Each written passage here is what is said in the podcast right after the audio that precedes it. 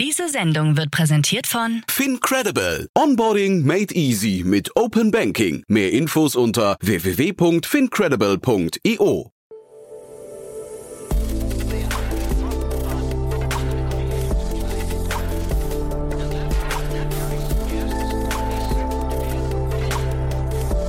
Startup Insider Daily. Morgen Update. Einen wunderschönen guten Morgen und herzlich willkommen zu Startup Insider Daily. Mein Name ist Jan Thomas. Heute ist Freitag, der 15. Oktober. Ja, das hier sind heute unsere Themen. Der ehemalige Klöckner-CEO Gisbert Rühl meldet sich mit einem Spec zurück.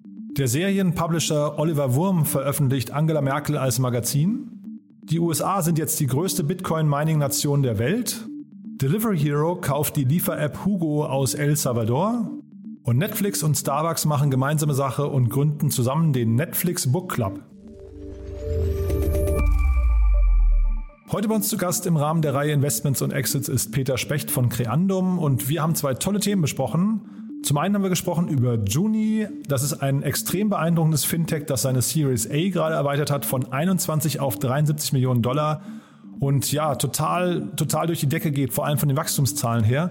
Zum anderen haben wir gesprochen über Mate, das ist das neue Quick Delivery Startup von den McMakler Gründern und die haben gerade ihre Seed-Runde abgeschlossen, über 13 Millionen Euro. Und auch das, ja, das haben wir ziemlich ausführlich besprochen, denn da gibt's ziemlich viele Dinge, die ja zumindest eine Erwähnung wert sind. Also ich fand es ein super Gespräch, muss ich sagen. Kommt auch sofort nach den Nachrichten mit Frank Philipp. Jetzt kurz noch der Hinweis auf die weiteren Folgen heute. Bei uns zu Gast um 13 Uhr ist Irene Klemm. Sie ist Co-Founder von Edurino. Und das ist wirklich ein tolles Unternehmen. Zum einen, weil es zwei weibliche Gründerinnen sind, die das gemeinsam gegründet haben. Sie haben während Corona gegründet, weil sie gemerkt haben, der Bildungsmarkt in Deutschland hat in, in Sachen Digitalisierung echt ein Problem. Und sie haben gerade eine ganz tolle Finanzierungsrunde abgeschlossen mit vier Superstars aus der Berliner Startup-Szene als Business Angels. Also ein ganz, ganz tolles Thema. Kann ich euch wirklich nur empfehlen, nachher reinzuhören. Das kommt, wie gesagt, um 13 Uhr.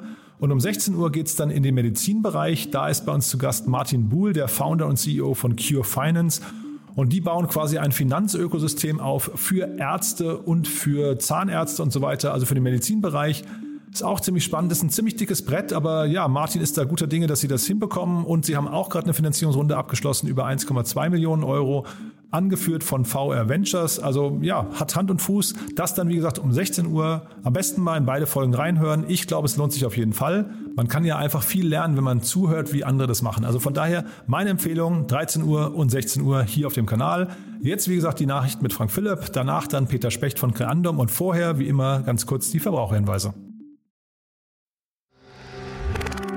Werbung Hi, hier ist Nina, Content Managerin bei Startup Insider. Suchst du deine nächste große berufliche Herausforderung? Dann melde dich bei uns. Wir suchen aktiv nach neuen Teammitgliedern, die Startup Insider zum führenden Informationsmedium der deutschsprachigen Startup-Szene machen wollen. Aktuell suchen wir Sales Manager, Customer Success Manager, Finanzmanager sowie Werkstudenten in den Bereichen Sales, Product und Content. Aber auch wenn keine passende Stelle dabei ist, melde dich trotzdem bei uns. Wir suchen immer nach leidenschaftlichen Menschen, die mit Startup Insider Großes bewegen wollen. Also, um mehr zu erfahren und dich zu bewerben, geh jetzt ganz einfach auf startupinsider.de/slash insider. Startup Insider Daily Nachrichten. Well, now I am back. Gisbert Rühl meldet sich mit Spec zurück. Der ehemalige CEO des Duisburger Stahlhändlers Klöckner, Gisbert Rühl, kündigt an, ein Startup mit Nachhaltigkeitsfokus an die Börse zu bringen. Dabei wird es sich um einen sogenannten SPEC als Mantelgesellschaft handeln. Die Abkürzung steht für Special Purpose Acquisition Company, die später mit dem noch unbekannten Startup im Bereich Nachhaltigkeit fusionieren soll. Ziel sei es nun, mindestens 125 Millionen Euro einzusammeln.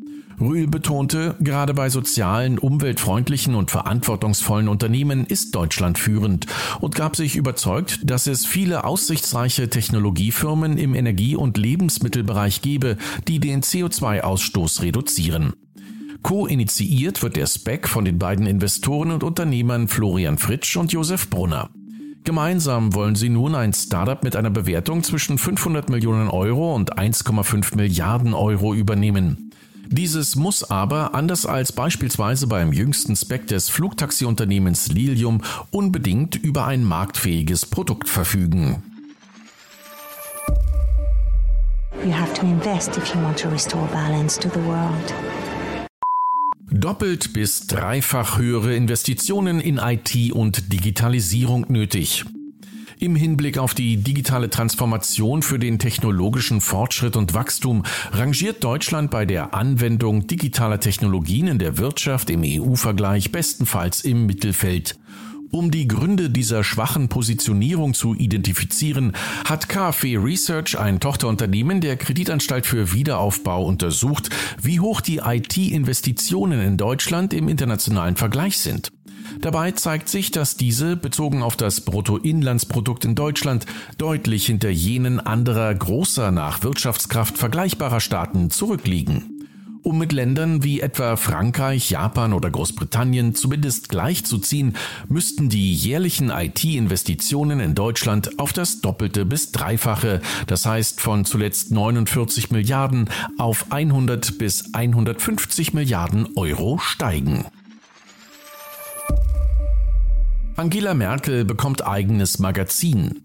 Der bekannte Journalist, Verleger und Bundesverdienstkreuzträger Oliver Wurm, der bereits die Bibel und das Grundgesetz als Magazinform herausbrachte, kündigt eine Zeitschrift über die Kanzlerin Angela Merkel an.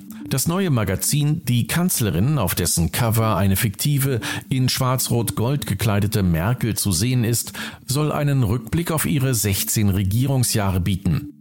Die Inhalte sind ein munteres Potpourri, unter anderem eine Übersicht aller Merkel-bezogenen Eilmeldungen, die die deutsche Presseagentur in der Regierungszeit Merkels verschickt hat. Das Heft erscheint am heutigen Tag mit einer Startauflage von 20.000 Exemplaren zum Preis von 10 Euro. Delivery Hero kauft zentralamerikanische Liefer-App Yugo auf. In einer Pressemitteilung hat der Lieferdienst Delivery Hero mitgeteilt, Teile der im zentralamerikanischen Raum etablierten App Yugo erworben zu haben.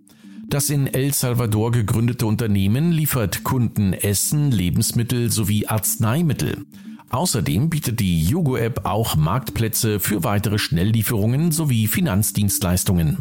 Die Übernahme soll im ersten Quartal 2022 abgeschlossen werden, wodurch sich Delivery Hero in sechs zentralamerikanischen Märkten eine erweiterte Präsenz mit insgesamt 1,3 Millionen registrierten Nutzern verschafft.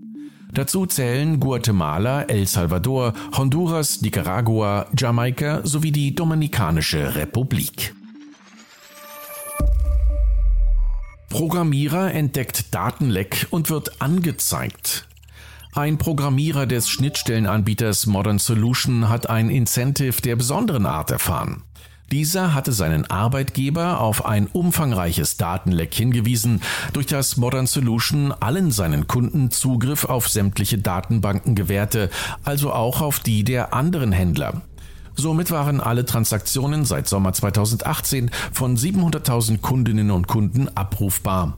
Nachdem der Programmierer Modern Solution anonym per E-Mail gewarnt hatte und diese mitgeteilt hatte, dass die übermittelten Zugangsdaten zu mehreren Datenbanken auf ihren Servern geführt würden, erstattete Modern Solution Anzeige gegen den Programmierer.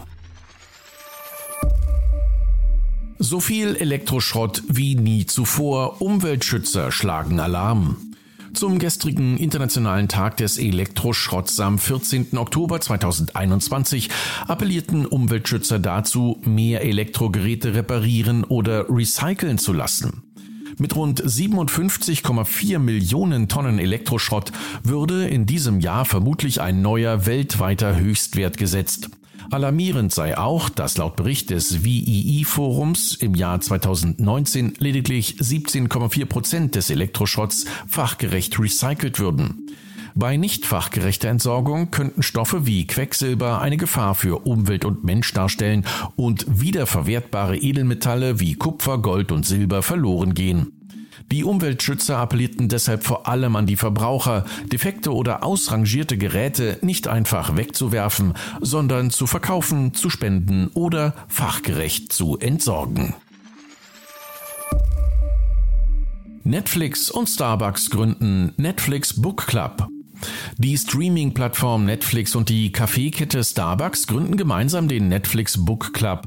Netflix hat durch Serien wie Bridgerton und The Queen's Gambit bereits bewiesen, dass das Unternehmen Buchverfilmungen zu Popkulturphänomenen machen kann. Mit dem Netflix Book Club sollen geplante Buchverfilmungen angekündigt und Hintergründe zu Verfilmungsprozessen gezeigt werden.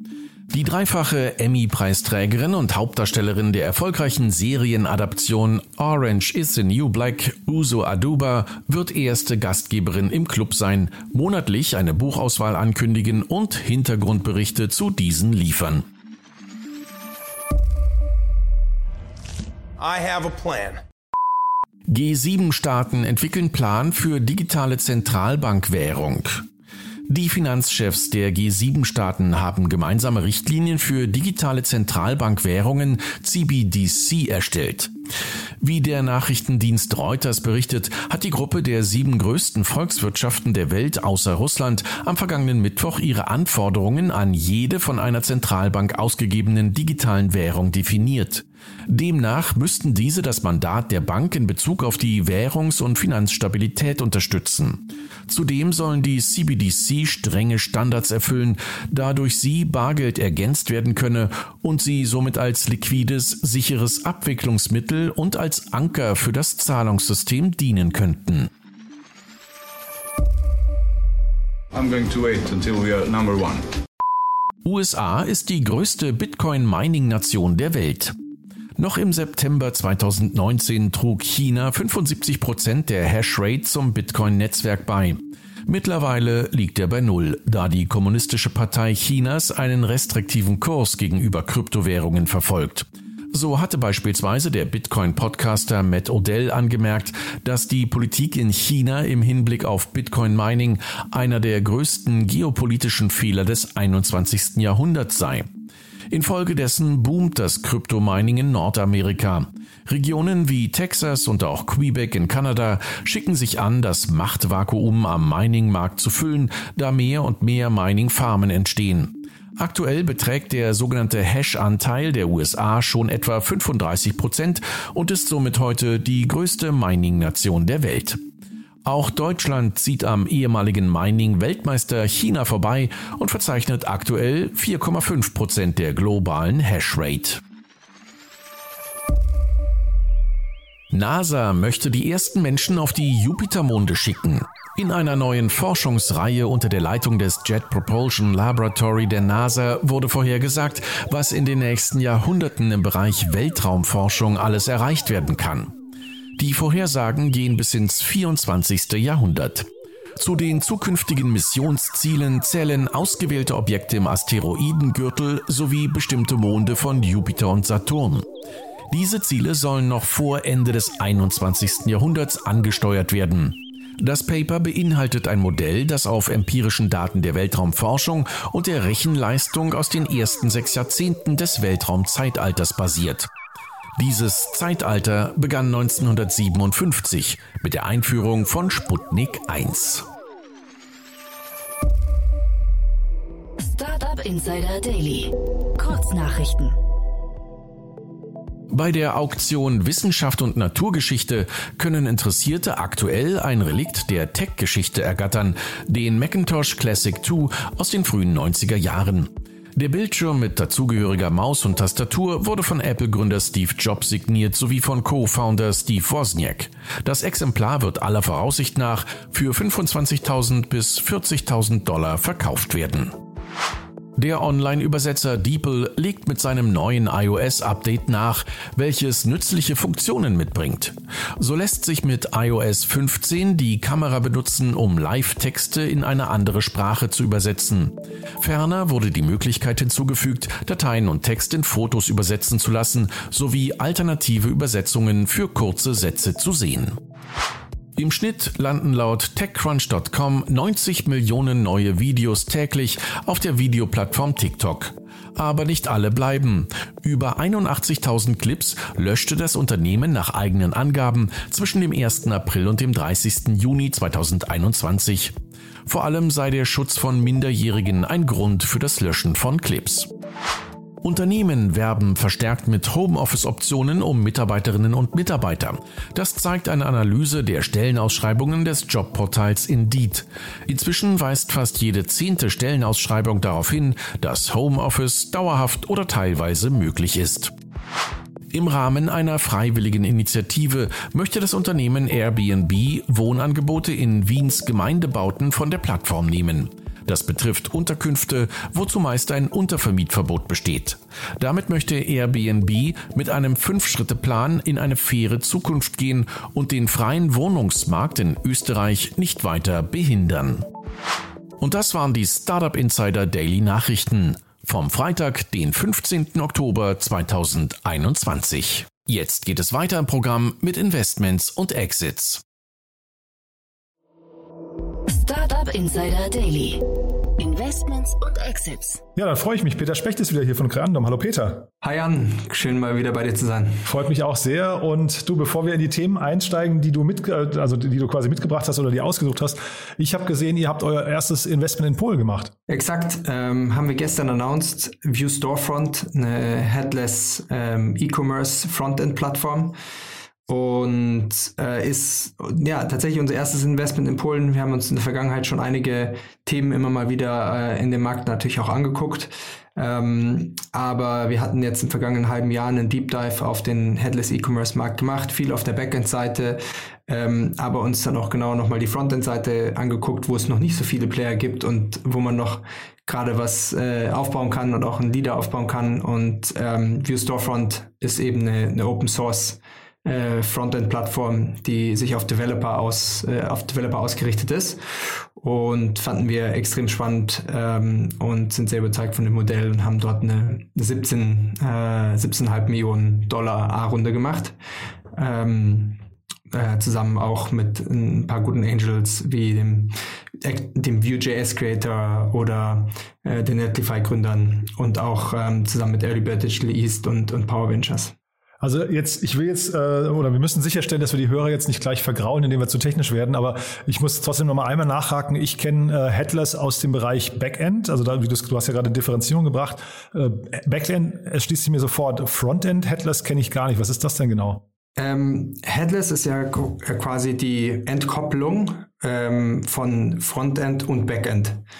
Und auf der Backend-Seite hast du zum Beispiel die Shop-Systeme, ähm, wie zum Beispiel eine ne? Commerce Tools genau. Mhm. oder hast ähm, auch Content Management Systeme wie Contentful.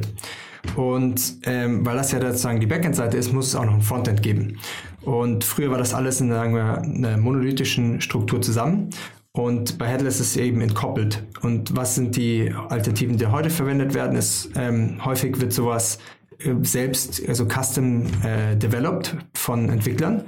Oder man nimmt eben eine Frontend-Plattform ähm, und baut damit sein Frontend. Und das ist das, was ViewStorefront macht. Okay, und dann vielleicht noch kurz, wer soll sich das mal angucken? Also von die Storefront. Ja, ja, nee, ich, ich, also ich bin bei dir, ja. Äh, vielleicht noch mal kurz, um ein bisschen Werbung zu machen für die, wer soll sich das mal angucken? Das sind wahrscheinlich Unternehmen, die gerade anfangen im E-Commerce, ne? Mm, grundsätzlich alle E-Commerce-Unternehmen, die, ähm, ich sag mal, schon ein bisschen Revenue machen. Ich sag alles ab ein paar Millionen Revenue, Euro Revenue plus. Und die können aber eigentlich die gesamte Spektrum abdecken von äh, kleineren E-Commerce-Unternehmen bis zu äh, größeren äh, Enterprise-Kunden, ähm, die globale E-Commerce-Unternehmen haben. Okay, dann haben wir quasi euer neuestes Investment äh, damit abgehandelt. Dann lass uns mal einsteigen in die ähm, beiden Themen, die du mitgebracht hast. Fangen wir vielleicht mit äh, Juni, werden sie wahrscheinlich ausgesprochen, an, ne? Ähm, Juni hat äh, eine Series A Extension geraced ähm, in der Höhe von 52 Millionen Dollar. Ähm, und Juni ist äh, aus den Nordics, aus Dänemark, ähm, ist eine Banking-Plattform für E-Commerce Companies. Und sie wurde gegründet von ehemaligen E-Commerce-Entrepreneuren, ähm, Samir und, und Anders, welche, sagen wir, die Painpoints auch sehr genau selber kennen. Und ähm, Jonathan äh, Sanders ist als CEO gekommen. Er kam als Head of Payments von Pleo, die sagen wir eine der horizontalen Plattformen in dem sagen wir adjacent Bereich dort sind. Und Juni ist jetzt eine, eine vertikale äh, Lösung. Und das Beeindruckende ist hier ist, ähm, äh, die Seed-Runde bei Juni hatte damals äh, Cherry Ventures gemacht. Ähm, jetzt hatten im, im 2020, ähm, jetzt vor circa drei Monaten hatten die eine äh, 21 Millionen Series A announced von äh, DST und Felix Capital. Und äh, jetzt drei Monate später äh, direkt noch eine 52 Millionen Extension draufgelegt äh, von EQT Ventures in der Series A Extension. Ähm, also vom Funding Signaling eine extrem starke und beeindruckende Entwicklung und definitiv ein, ein Zeichen äh, über die gute Entwicklung. Sie haben auch in ihrer Release etwas mehr dazu erzählt. Ähm, äh, und allein in den Monaten von, von März bis Mai ist das Transaktionsvolumen um, um mehr als 500 Prozent gewachsen. Es ist ähm, also wirklich äh, exponentielles Wachstum, was man, was man gerne von Companies sieht. Und wenn man das auf die Woche ausrechnet, sind das über 80 Prozent äh, Week-over-Week-Wachstum. Wobei wir fairlich sein, weil wir kennen die Basis nicht, ne? Also wir wissen nicht, von welcher, von welcher Dimension sie kommen, ne? Da hast du absolut recht. Aber die Zahlen klingen, klingen krass, ja ich sag mal, zur A-Runde war die Basis schon ordentlich und das ist auf jeden Fall ein beeindruckendes Wachstum, was sie hingelegt haben. Hast du eine Erklärung dafür, wie das dazu kommt? Also du hast jetzt eben gesagt, sie sind ein Vertikalanbieter. Vielleicht kannst du das nochmal kurz erklären, äh, so als Abgrenzung zu Pleo und so weiter, weil äh, begründet sich damit schon das Wachstum? Nee, also folgendes. Äh, Uni ähm, bietet Banking Services an, die äh, vertikal auf E-Commerce-Unternehmen zugeschnitten sind. Also man kann sich das vielleicht ein bisschen vorstellen wie einen, einen Moss oder einen Pleo, ähm, äh, aber eben auf das E-Commerce äh, Vertical fokussiert und damit auch ähm, spezielle Features anbieten zu können, die insbesondere im E-Commerce-Bereich wichtig sind und ähm, Juni bietet zum Beispiel auch eine Cashback-Funktion von einem Prozent an, die auch sehr attraktiv in dem Bereich ist. Und was, ähm, was man dort macht, ist Zahlungen, dass man seine Zahlungen quasi über die, die Juni-Card macht, äh, auch virtuell und äh, dort eben verschiedene virtuelle Visa-Karten ähm, hat, um dann Online-Marketing dazu bezahlen oder ähm, sonstige jegliche Online-Aktivitäten oder Shopify etc.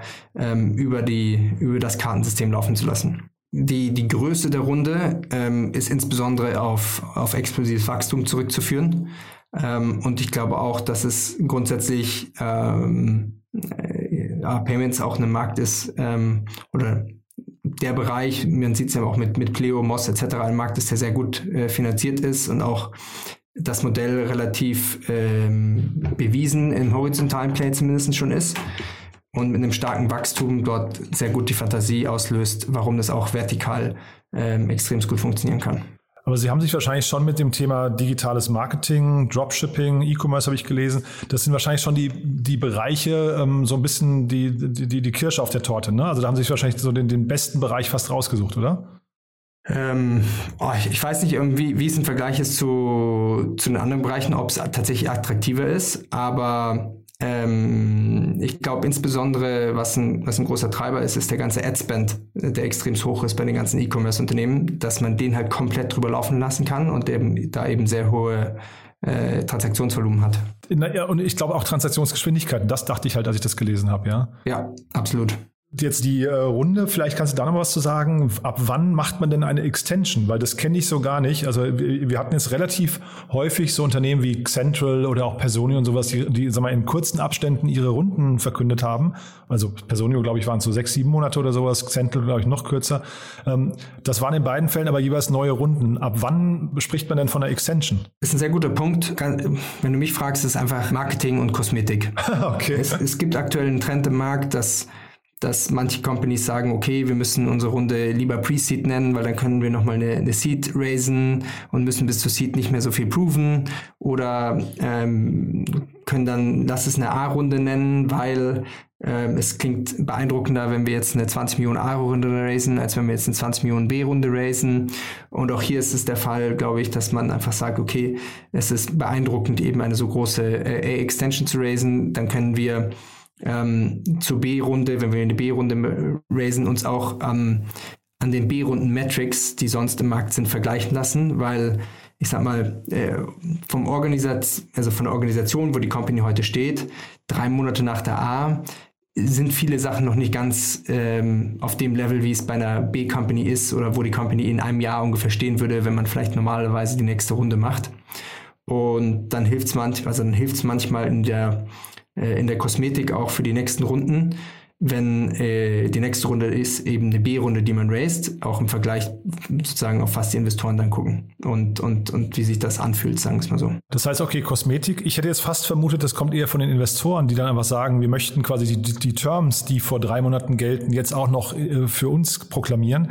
Das höre ich aber jetzt gerade raus, ist gar nicht unbedingt der Fall, ja? Ähm, kann auch ein Grund sein. Ähm, äh, ich sag mal, gibt es aber immer verschiedene gibt es verschiedene Möglichkeiten quasi, wie du das spielen kannst als Entrepreneur. Aber es ist auf jeden Fall, ähm, macht es auf jeden Fall deutlich einfacher für die Gründer, das quasi als Extension zu, zu nehmen und dort eben weniger ähm, Zeit aufs Closing, auf ein neues Shareholder Agreement oder ähnliches äh, zu verwenden und, und, und das einfach ähm, als Extension für die existierende Runde zu nehmen. Okay, ne, das wollte ich auch gerade fragen, ob Geschwindigkeit nicht vielleicht auch noch ein Aspekt ist, weil man eben einfach das Ganze quasi schon fertig hat und dann äh, im Prinzip sagt, hier möchte noch jemand einsteigen zu den Terms halt eben, dachte ich, ne? Definitiv. Ähm, aber äh, also 100 Prozent. Ähm, grundsätzlich wird es aber immer ein bisschen weniger trennscharf aktuell im Markt, ähm, wie was jetzt genau bezeichnet wird. Ähm, und ich glaube, da gibt es eine gewisse, gewisse Freiheit, ähm, die, die sich die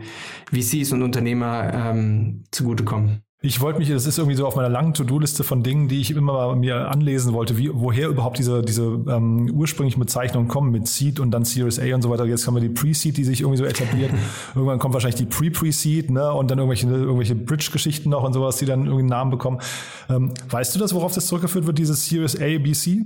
Ich, ähm, ich weiß es von, von den Namen tatsächlich nicht, aber ja, ähm, hat sich einfach so etabliert, ne? Ich muss mir bei deinem nächsten Podcast anhören, wenn du es wenn rausgefunden hast und ja. davon erzählen wirst. Nee, tatsächlich, weil ich mich wundere, dass man es nicht einfach nur durchnummeriert. Ja, man hätte ja aber sagen können, ich habe die erste Runde und jetzt kommt die zweite und dritte und so. Also das ist irgendwie so ein bisschen fancy irgendwie alles, was hier passiert. Also Series Seed macht schon noch irgendwie Sinn. Klar. Also vom Namen her. Genau. Aber was dann A, B, C, woher, warum es nicht 1, 2, 3 ist, ähm, weiß ich auch nicht. Okay, dann äh, gehen wir mal nochmal, du hast ja ein zweites Thema mitgebracht, das ist auch irgendwie hochinteressant ähm, und da hatte ich dich im Vorfeld schon gefragt, ob ihr im Quick-Commerce-Bereich irgendwie äh, aktiv seid, da hast du aber gesagt, nicht in Deutschland, ne? Exakt. Äh, sind bei DJ involviert. Ähm, das ist ein Quick-Commerce-Player in, in London, aber, aber nicht in Deutschland. Und hier geht's um, um einen anderen Markt, nicht um Groceries und, und den Markt der Gorillas, sondern um äh, einen Medikamentenlieferservice, ähm, der MAID heißt, M-A-Y-D. Und die haben gerade eine 13 Millionen Runde äh, eingesammelt und announced. Und ähm, das ist eine Seed-Runde. Die hatten davor eine kleine äh, Pre-Seed-Race geraced schon und das ist jetzt sozusagen eine beträchtliche Summe für eine Seed-Runde, ähm, was äh, gegründet ist, das Unternehmen von Hanno Heizenberg und, und Lukas Pichonka, die zusammen als Mitgründer schon McMakler aufgebaut haben, was definitiv auch ein, einer der Gründe ist, ähm, die, die, es, die es erlauben, quasi so eine beeindruckende, ich sag mal, Größe an Seed-Runde zu raisen. Und die bieten einen Service an, der innerhalb von 30 Minuten Medikamente ähm, nach Hause liefert. Äh, aktuell sind das ähm, rezeptfreie Medikamente. Ähm, ab Januar, wenn das E-Rezept eingeführt wird, ähm, idealerweise auch ähm, rezeptpflichtige Medikamente, die man über die Made-App dann in einer, in einer halben Stunde nach Hause bestellen kann. Also ein ähnliches Modell wie die Quick Commerce Player, Gorilla, Flink, DJ und Co. im Lebensmittelbereich ähm, nun im, im Medikamentebereich. Und es gibt hier auch schon ein paar US-Modelle, ähm, die da erfolgreiches Vorbild, Vorbild sind, wie, wie Capsule, die 600 Millionen Funding unter anderem von Thrive und TCV haben, oder auch Alto, wo Softbanks und, und Green Oaks äh, mit drin sind. Und jetzt sehen wir die, die Welle hier in Deutschland eben passieren. Es gibt auch ein, zwei andere Competitor hier in dem Markt, äh, wie First A oder Faster, die bald launchen. Und ähm, Mate hat aber definitiv jetzt, äh, ich sag mal, eine beträchtliche Runde hingelegt, um, um dort äh, in den Markt auch, äh, ich sag mal, in, äh, in Execution gehen zu können. Und jetzt ist es natürlich schwierig, ähm, irgendwie was dagegen zu sagen, wenn es solche groß und, und dick finanzierten Vorbilder schon gibt. Ne? Aber würdest du sagen, dass der Painpunkt groß genug ist, damit sich sowas durchsetzen kann? Also ich meine, das Schwierige bei so einer bei so einer Runde ist ja, dass sie die Runde war pre-launch. Ähm, das heißt, es gab noch keine äh, Daten oder Zahlen, die das wirklich auch belegen konnten. Jetzt für die für Made selber. Ähm, äh, man, man bedient sich dann natürlich äh, an, an den Beispielen, die man zum Beispiel in den USA sieht und dem generellen, ich sag mal, Convenience-Trend, den wir in anderen Bereichen sehen. Also wenn man guckt, Getränke, Getränke gab's Durstexpress und Flaschenpost etc. Ähm, dann kommt äh, Groceries mit Gorillas und, und Picknick und, und more. Und jetzt eben auch im Medikamentebereich ähm, äh, sozusagen, wo man merkt, dass aktuell Convenience und Delivery bei Kunden hoch im Kurs steht. Und ich glaube, insbesondere wenn man, ich sag mal, auch krank zu Hause liegt, ähm, ist es ein, ein, Service, der sehr attraktiv sein kann, wenn man da nicht nach rausgehen möchte, sondern eben Medikamente geliefert bekommen, ähm, bekommen kann. Ähm, das heißt, von der Value Proposition grundsätzlich finde ich das äh, sehr spannend. Ähm, es hat aber auch ein paar äh, Seiten, die es, finde ich, schon auch schwieriger machen als, als Grocery oder Food. Und das insbesondere in der Order Frequency. Also wenn du drauf guckst, ich weiß nicht, Jan, wie häufig du zur Apotheke gehst, aber bei mir ist es jetzt nicht so häufig und ich glaube bei, bei vielen auch. Und zum, zum Supermarkt oder zum Food Delivery bestellen äh, ist es, äh, geht man schon mehrmals die Woche oder, oder auf jeden Fall, äh, ja, manchmal täglich, manchmal mehr, mehrmals die Woche. Und ähm, ich bin hier interessiert zu sehen, wie sich der, wie sich der Lifetime Value sozusagen bei denen entwickelt und wie der aussieht und ob die Order Frequency wirklich hoch genug ist, dass man dort eben äh, pro Kunden attraktive Lifetime Value und versus Kundenakquisitionskosten hinkriegt und auch eine sehr gute Auslastung der Flotte äh, quasi für das Quick-Modell, Quick-Commerce-Modell erreicht. Ähm, das wird äh, operativ spannend zu sehen. Also dieses Vorhalten der Flotte, ne, damit man wirklich dieses Leistungsversprechen einhalten kann, da würde ich jetzt auch ein großes Fragezeichen dran machen. Das ist im Quick Commerce äh, also jetzt Grocery wahrscheinlich total planbar irgendwann, aber jetzt hier würde ich sagen, bis du hier verlässliche Kohorten hast, wo du genau weißt, ich muss am Donnerstagnachmittag, keine Ahnung, 70 äh, äh, Fahrer in Berlin an verschiedenen Standorten bereithalten, weil da die, die Peaks sind oder so, das wird doch Ewigkeiten dauern. Das heißt, da verbrennt man doch wahrscheinlich noch mehr Geld als die, als die ähm, Grocery-Anbieter, oder? Ja, aber ähm, sozusagen die Grocery-Anbieter brauchen, ja, sagen wir auch äh, bieten ja auch nochmal 15 Minuten Delivery an, also nochmal mehr schneller. Ähm, brauchst du nochmal quasi mehr Dark Stores, die näher an den Kunden dran sind. Plus, die haben das eigene Inventory. Und das Modell von Made ist, dass sie ähm, kein eigenes Inventory haben aktuell, sondern ähm, sozusagen von Apotheken äh, abholen und über Apotheken delivern. Und das heißt, in dem Sinne müsste es äh, etwas kapitaleffizienter sein. Ähm, kann sich aber natürlich dann ändern, ähm, sofern man in der Zukunft irgendwann auch selber zur Apotheke wird und die Lizenzen dazu hat, um dann, ähm, um dann auch selber sozusagen mit eigenem Inventory liefern zu können.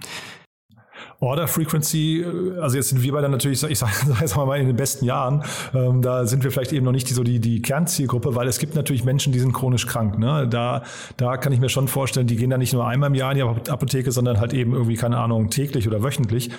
Da wird nur ein bisschen die Frage sein, äh, wie erreicht man die? Ähm, was sind so die Kundenakquisitionskanäle und sind die vielleicht auch äh, zum Beispiel App, äh, also mobile-affin? Ne? Oder sind das Leute, die dann eher, weiß nicht, ähm, ja, sich dann doch irgendwie auf Nachbarn verlassen oder sowas? Ne? Ja, absolut. Grundsätzlich glaube ich aber schon äh, persönlich stark an den Convenience- und Delivery-Trend, ähm, dass er sich auch über verschiedene Verticals ziehen wird.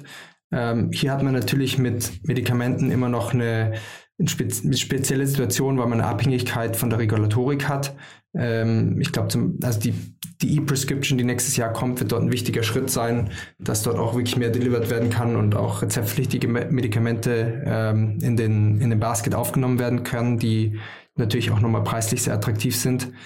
Ähm, aber ähm, grundsätzlich, wenn wir uns die verschiedenen Verticals angucken und die verschiedenen Regionen und auch die Proofpoints aus den USA haben mit dem Modell, äh, denke ich, dass es ähm, auf jeden Fall ein, ein interessantes, äh, interessantes Modell äh, auch für Europa ist. Also ich will das, ich meine, die Investoren, die da jetzt reingegangen sind, äh, 468, äh, Early Bird und Target, sind natürlich irgendwie auch jetzt keine, das also sind ja keine No-Names. Ne? Das heißt, die wissen schon, was sie tun, glaube ich. Ich habe mich nur, letzter Punkt hier nochmal dazu, die Verteidigbarkeit des Geschäftsmodells. Da habe ich mich gefragt, was hindert denn jetzt ein Gorillas oder auch ein Volt oder so äh, oder Delivery Hero und so, äh, Foodpanda, was hindert die daran, das irgendwie einfach mitzumachen? Zwei Sachen. Verteidigbarkeit sehe ich ähnlich wie du, dass das ein Punkt ist, der der ein Fragezeichen ist. Also ich sehe hier nicht unbedingt die, die starke Defensibility, die im Produkt sozusagen oder im Execution-Modell mit drin ist. Ähm, zur Abgrenzung zu Gorillas, äh, glaube ich, gibt es schon ein paar Punkte. Ähm, da, wenn ich dort richtig informiert bin, man im Medikamentebereich ähm, auch gewisse andere Anforderungen hat und insbesondere bei rezeptpflichtigen Medikamenten ähm, auch sichergestellt werden muss, dass ähm, das Medikament rezeptpflichtig nur per Person XY ankommt und ähnlich wie sozusagen die äh, Medikamente nur die Apotheke verkaufen darf ähm, und da sozusagen höhere Anforderungen gibt, dasselbe man auch im Delivery-Bereich hat und ähm, ich weiß jetzt nicht, aber ich kann mir gut vorstellen, dass die Fahrer dort auch gewisse Schulungen brauchen oder, oder, oder ähnliches oder Erlaubnisse. Und daher wird es wahrscheinlich erstmal noch nicht so einfach sein, das einfach bei einem Gorillas-Fahrer mit, mit in den Ranzen äh, hinten reinzuschmeißen. Ähm, äh, zumindest auf der operativen Seite gibt es ein paar Abgrenzungen. Wie das langfristig aussehen wird, ähm, ist, glaube ich, doch, natürlich doch ein fairer Punkt. Ähm, Ob es sozusagen wirklich für jeden Bereich Vertikalisierung geben muss oder ob es auch manche Sachen noch mehr gebündelt äh, angeboten werden können. Und dann äh, allerletzte Frage, die habe ich mir eben noch aufgeschrieben, weil du hast vorhin so gesagt, diese, diese Runde hat was damit zu tun, dass es eben die Mac-Makler-Gründer sind, ne? die, also die, die Rundengröße, die ja wirklich beachtlich ist mit 13 Millionen. Ähm, siehst du denn Parallelen zu Mac-Makler an irgendeiner Stelle? Oder weil ich habe zwischen den beiden Modellen gar keine Schnittmengen gefunden und habe mich dann gefragt, wie kommen die jetzt eigentlich auf die Idee, das zu machen? Ähm, siehst du da eine Brücke? Nee, also zum Maklermodell nicht wirklich. Ich glaube, mein Kommentar bezieht sich insbesondere, ähm, insbesondere darauf, dass es eben trotzdem erfahrene Gründer sind, denen man, denen man zutraut, eben Company Building zu machen, Hiring zu machen und ich sag mal, etwas weniger Execution Risk äh, zu haben. Ähm, und dass solche Gründer dann meistens auch schaffen, mehr, einfach mehr Vertrauen zu haben und, und größer zu raisen. Äh, wenn ich richtig informiert bin, haben, hat Mate auch schon ein recht breites Team äh, vor dieser Runde auch aufgebaut gehabt. Also es waren jetzt nicht nur die beiden Gründer, sondern haben auch ähm, äh, einige Leute eben auf VP-Level und, und, und mit Management-Level auch schon eingestellt und dort ein recht, recht starkes Team auch schon zusammengebaut vor dieser Runde, was eben ähm, jetzt normal etwas weiter ist als auf normalem Seed-Level. Also ist auch wirklich alles sehr beeindruckend. Wenn ich jetzt hier so viele kritische Fragen stelle, ist das eher nur, weil ich diesen ganzen Markt momentan fast so ein bisschen überhitzt wahrnehme. Aber ich finde jetzt hier muss man sagen, da sind sehr, sehr viele Haken, auch mit äh, Lea Sophie Kramer, dann der Hakan Kosch, Kosch habe ich gesehen, Emanuel Palua, Flixbus-Gründer und sowas, alle im, im äh, Business Angel-Kreis. Das ist schon alles irgendwie, das hat schon Hand und Fuß, finde ich, ne? Absolut. Äh, dennoch bin ich bei dir. Ich glaube, der, der ganze Quick-Commerce-Bereich, oder zu dem ich das hier auch zähle, muss sich tatsächlich noch beweisen. Also wir sehen da zwar sehr hohe Bewertungen auf Papier. Und ich bin selber auch glücklicher Kunde und viele, viele anderen auch.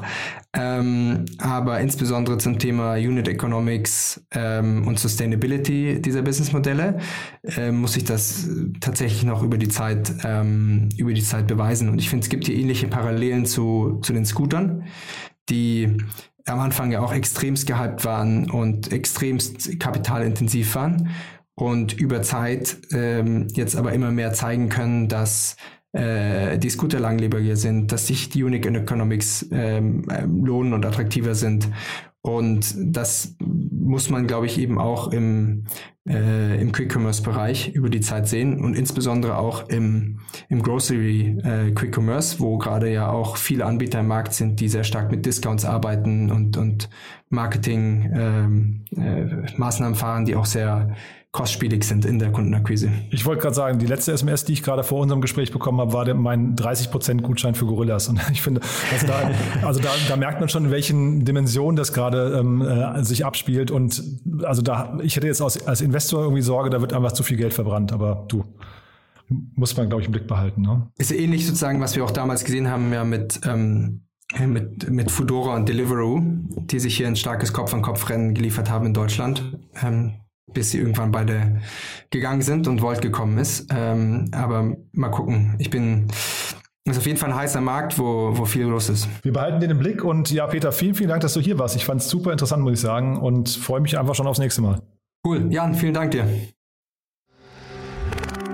Werbung Hi, hier ist Moritz, Marketing und Growth Manager bei Startup Insider. Wenn du über die verschiedensten Themen immer auf dem neuesten Stand sein möchtest, dann empfehle ich dir auf jeden Fall unsere Newsletter auszuprobieren. Von unserem täglichen Morning Briefing Startup Insider Daily zu unseren themenspezifischen Newslettern wie Krypto und Web3, Investments und Exits oder KI Kompakt bist du mit unseren Newslettern immer top informiert. Falls du interessiert bist, kannst du dich jetzt ganz einfach kostenlos anmelden und zwar unter startupinsider.de/slash insider. Startup Insider Daily, der tägliche Nachrichtenpodcast der deutschen Startup-Szene. So, das war's für heute Vormittag. Das war Peter Specht von Creandum. Vielen Dank nochmal, Peter. Ich fand es zwei super interessante Themen, muss ich sagen. Und ja, es geht nachher interessant weiter. Irene Klemm ist bei uns, Co-Founder von Edurino. Ich habe es ja schon gesagt, ein ziemlich spannendes Thema und auch ein sehr spannendes Gespräch, weil nochmal zwei weibliche Gründerinnen, die den Bildungsmarkt nach vorne bringen möchten und, das habe ich vorhin gar nicht erzählt, die so ein bisschen diesen Tony-Box-Ansatz auch verfolgen. Das heißt, da schwingt auch so die Fantasie eines wirklich großen Marktes mit und eines tollen Geschäftsmodells. Also von daher, das lohnt sich auf jeden Fall um 13 Uhr und um 16 Uhr dann Martin Buhl, der Founder und CEO von Cure Finance. Da geht es, wie gesagt, um ein Finanzökosystem mit angeschlossener Community für Ärzte, Zahnärzte und alle, die sich im Medizinbereich tummeln. Also, ich freue mich, wenn wir uns wieder hören. Ansonsten, falls nicht, euch einen wunderschönen Tag und dann hoffentlich bis morgen. In diesem Sinne, ciao, ciao. Diese Sendung wurde präsentiert von Fincredible. Onboarding made easy mit Open Banking. Mehr Infos unter www.fincredible.io.